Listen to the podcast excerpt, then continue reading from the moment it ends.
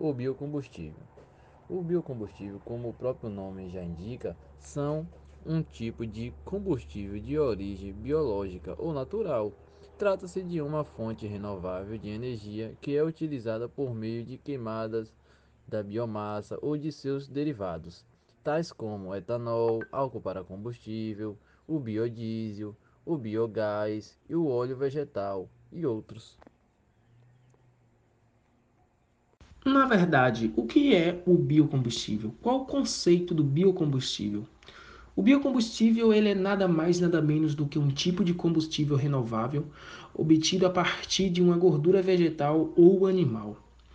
É uma fonte energética que gera menos poluições do que os combustíveis fósseis, pois é livre de enxofre em sua composição, minimizando os problemas relativos a emissões de, de gases poluentes e consequências e poluições atmosféricas.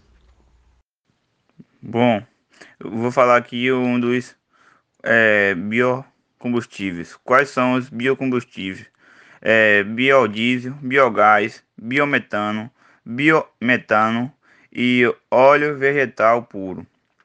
E em nosso Brasil, o mais utilizado é, é o biodiesel está em um biocombustível mais produzido, que é um que mais, é o que mais produz no nosso país. E também tem o biogás, que é um, uma mistura de gás obtendo por meio de decomposição biológica de matéria orgânica. E tem entre outros.